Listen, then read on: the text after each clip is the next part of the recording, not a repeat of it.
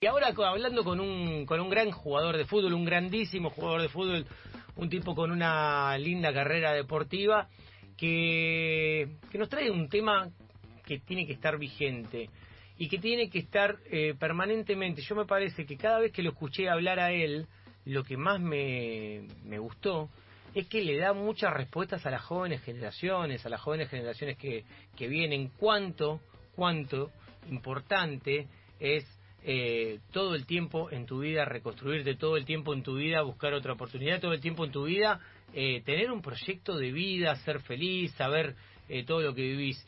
Y yo creo que el fútbol es un embudo tan chico, pero tan chico, que no todos tienen la oportunidad, por ejemplo, como él, de, haber estado en, la gloria o, quizás en grandes equipos de fútbol. Siempre lo decimos acá hay muy pocos que salen campeones, hay muy pocos que pueden ser parte de grandes equipos, de recordados históricos equipos y demás. Y, y la verdad que, que, es importante hablar de la vida después del fútbol, de, de los caminos de la vida después del fútbol, de los trabajos. Estamos en comunicación telefónica con, con un tipo muy querido en el fútbol argentino, que es Oscar Alberto Arevalo, el indio Arevalo, tan recordado por, por todos los cuervos, por toda la gente de, San Lorenzo. ¿Cómo estás, Oscar? Juanqui Jurado te saluda. ¿Cómo andás? ¿Cómo andás, Juanqui? ¿Todo bien? ¿Todo todo tranquilo? Y Las palabras que estaba escuchando. Muy lindas, ¿eh? Bueno, pero por supuesto, porque a mí me parece que es algo muy importante. Yo te escuché en varias notas eh, hace tiempo y me parece muy, muy atinado tu mensaje de preocuparse por la vida después del fútbol, de preocuparse también por lo que viven los pibes, de, de hacer un llamado de atención cuando decimos, che, acá en el fútbol, en el, en el desarrollo deportivo, estamos haciendo las cosas mal, estamos haciendo las cosas bien, qué le pasa al jugador cuando se retira, ¿no? Hay un montón de interrogantes y poco tiempo para desarrollar al aire, eso es lo peor de todo. Sí, no, la verdad, bueno, es, es todo un combo, ¿no? Uno cuando empieza a jugar al fútbol siempre tiene la mm. esa la cabeza, digamos que uno dice, bueno, ojalá que llegue a lo más alto. Y eso lo uno lo va lo va pensando cuando uno es joven, yo pienso que siempre cuando eh, toda época es distinta, ¿no? Eh, yo pienso que cuando uno arrancó esto de chiquito, de los nueve años, el papá lo iba lo iba acompañando y a todos lados. Y bueno eran cosas distintas, ¿no? Hoy también lo hace lo mismo, pero siempre con el sacrificio de estar siempre bien, ¿viste? cuidando cuidándonos el, el papá o la mamá que me iba a llevar. Eh. Yo arranqué en Deportivo Italiano desde muy chico, de los nueve años, y pasé casi una vida hasta los 24 años, ¿no? Sí. Haciendo, bueno, debutando en primera. Sí, sí, sí. Vos tuviste seis años, seis años en, en, Deportivo Italiano, desde el 87 al 93, eh, acá me, dan el machete. Claro, no, sí, sí, digamos, en el 87 al 93 hasta, hasta que me fui a San Lorenzo, pero yo pasé casi de los nueve años hasta que debuté a los 18, 19 años, Nacional B, casi una vida en el club, ¿no? Tremendo. Así que se fue formando uno. No, y además que, que después, eh, en tu paso por Platense, en gimnasia, y después la cantidad de equipos que vinieron desde el año 97 hasta el 2006. Vos sos un tipo muy joven, vos tenés cincuenta y pico ya, ¿no? Yo tengo 53 ya. Claro, un tipo muy joven, un tipo muy joven, con un montón de cosas por, por hacer en su vida. Eh, con no, no, seguro, seguro. Eso es lindo, porque bueno, uno va. Las experiencias del fútbol va. La, ¿Cómo te puedo decir? uno diciendo, uh, estuve en este lado, en Platense, estuve en esto, en esto, pero las, y eso vas captando las experiencias mm. y uno siempre a los más jóvenes se lo se lo va recomendando lo que es el fútbol, ¿no? Lo mm. que tiene que aprovechar. Yo sé que hoy es una vorágine muy, muy, el, digamos, el éxito está más corto y rápido. Y que por ahí un chico hoy, yo, yo digo chicos, ya no son más chicos, ¿no? 18, mm. 19 años, le llega todo rápido y la cabeza es jodida tenerlo, ¿no? Claro. Indio, ¿qué tal? Lucas Salduendo te, te saluda. ¿Cómo andás? Bien, bien, todo tranquilo, todo tranquilo. Indio, eh, en ese sentido, hace poco nosotros veníamos hablando, bueno, eh, ya de antemano, pero con respecto a lo que pasó con el Morro García y con el tema de la salud mental también del futbolista, eh, preguntándonos también, no solamente el momento de que los jugadores que no llegan, que bueno, tiene que haber un acompañamiento, sino también el momento este del retiro. ¿Vos crees que faltan herramientas de parte de las instituciones, de los clubes, para, para que los jugadores después que se retiren tengan este, las herramientas para poder eh, trabajar no solamente en el club, sino de otra cosa? Sí, no, no, no es fácil, digamos, eh, ser, eh, cuando te retiras, hoy se retiran, por ahí uno, eh, digamos, que piensa hasta los 37, 38, voy, estoy bien, estoy bien, sacando excepciones, ¿no? Como el Pepe San, que tiene 41 años, pero bueno, van pensando de otra, de otra manera, digamos, antes era otra, otra, viste, otra cosa, qué sé yo, por ahí dejabas el fútbol y si vos no estabas en lo económico bien, o tenías algo otro aparte, sabía que tenía que hacer otra cosa, de trabajar, Ah, claro. Hacer algo de tu vida para seguir, ¿no? Para seguir, eh, seguir de la vida, porque uno termina joven y, y sigue, sigue, sigue su, su ritmo. Eh, Yo pienso que hoy es distinto, ¿no? Es distinto hoy un jugador se retira y, y se está mejor porque la psicología la va llevando distinta, Mm. se le abren otros caminos, eh, piensa distinto, ¿no? Antes, digamos, uy, que por ahí el jugador de, no te digo 20, 30 años atrás, no lo tenía tanto eso, ¿no? Está bien lo que decís vos, que por ahí, cuando se retira un jugador, esa psicología es, es jodida, cada cabeza piensa distinto, ¿no? Pero vos tenés algo especial, vos tenés algo especial que vos fuiste un tipo que siempre fue al frente y hasta en un momento eh, sorprendidos los periodistas, no sé qué sorpresas se llevan, pero algunos periodistas se han sorprendido eh, por ver a un jugador que no vive, no sé, gastándose de la guita que ganó durante su carrera o que no, le alcanzó la guita. seguro. ¿Viste? O, y dicen, pero che, no alcanzó la guita. Hay gente que se piensa que el fútbol es solamente un método de salvación. Y está esa idea en la cabeza. Vos, desde que terminaste de jugar al fútbol, tuviste una remisería vendiste zapatos, si mal no recuerdo, trabajaste en tribunales y hoy en un estacionamiento, ¿no? Exacto, exacto, hice de todo. Mirá, y algo más, no hiciste de todo. ¿Y, y, cómo fue esa búsqueda y, y cómo...? Y, No, porque uno ya cuando se retiró, viste, iba pensando proyectos, como todo.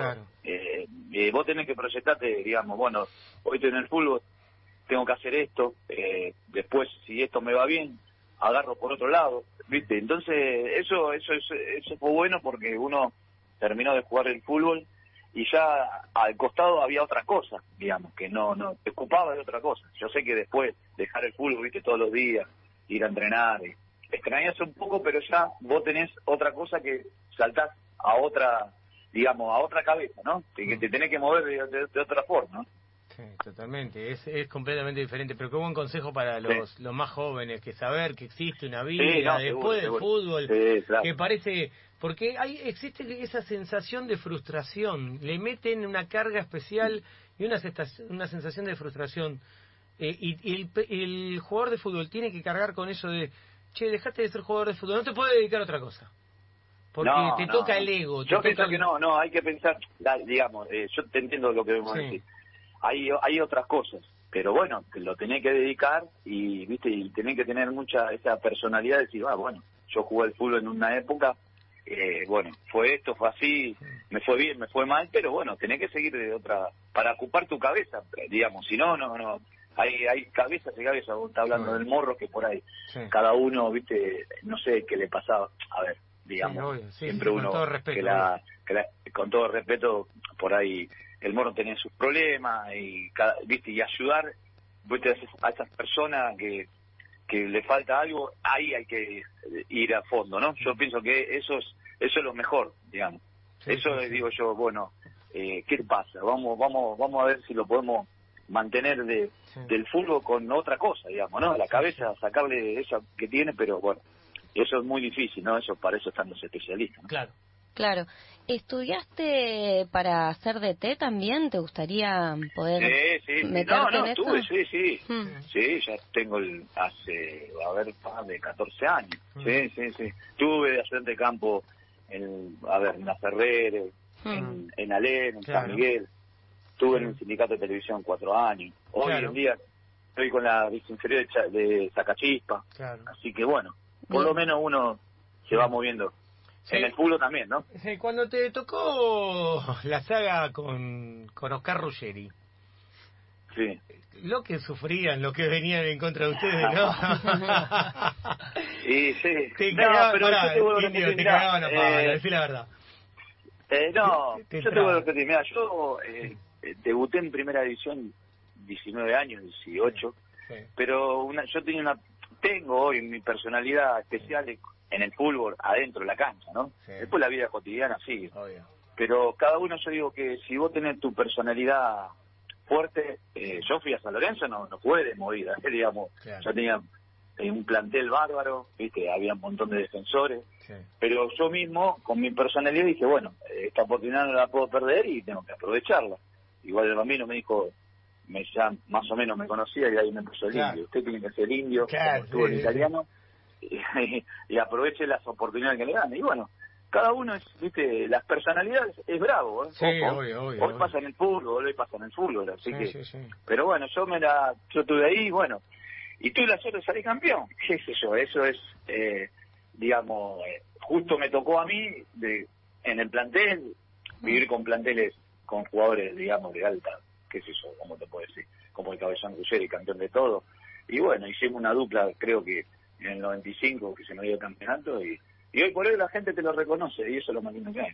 Indio, y salieron campeones y jugaron contra el Barcelona, ¿no? Jugaron contra el Barcelona de Cray. Ah, fuimos a la John Gamber, sí, sí. A la John Gamber fuimos dos veces. no, fuimos, el primer, la primera fuimos, eh, jugamos con el Feyenoord de Holanda, en Barcelona, ¿no? Y ganamos 4 a 1. Y los gallegos, bueno, estaban enloquecidos. Y, bueno. y jugaba Ronald Koeman, el técnico hoy. Claro. Y después jugamos con el Barcelona y jugaba, eh, digamos, el técnico, que como se llama Guardiola. Guardiola, claro. Sí, claro, Guardiola, Figo, Figo qué sé yo.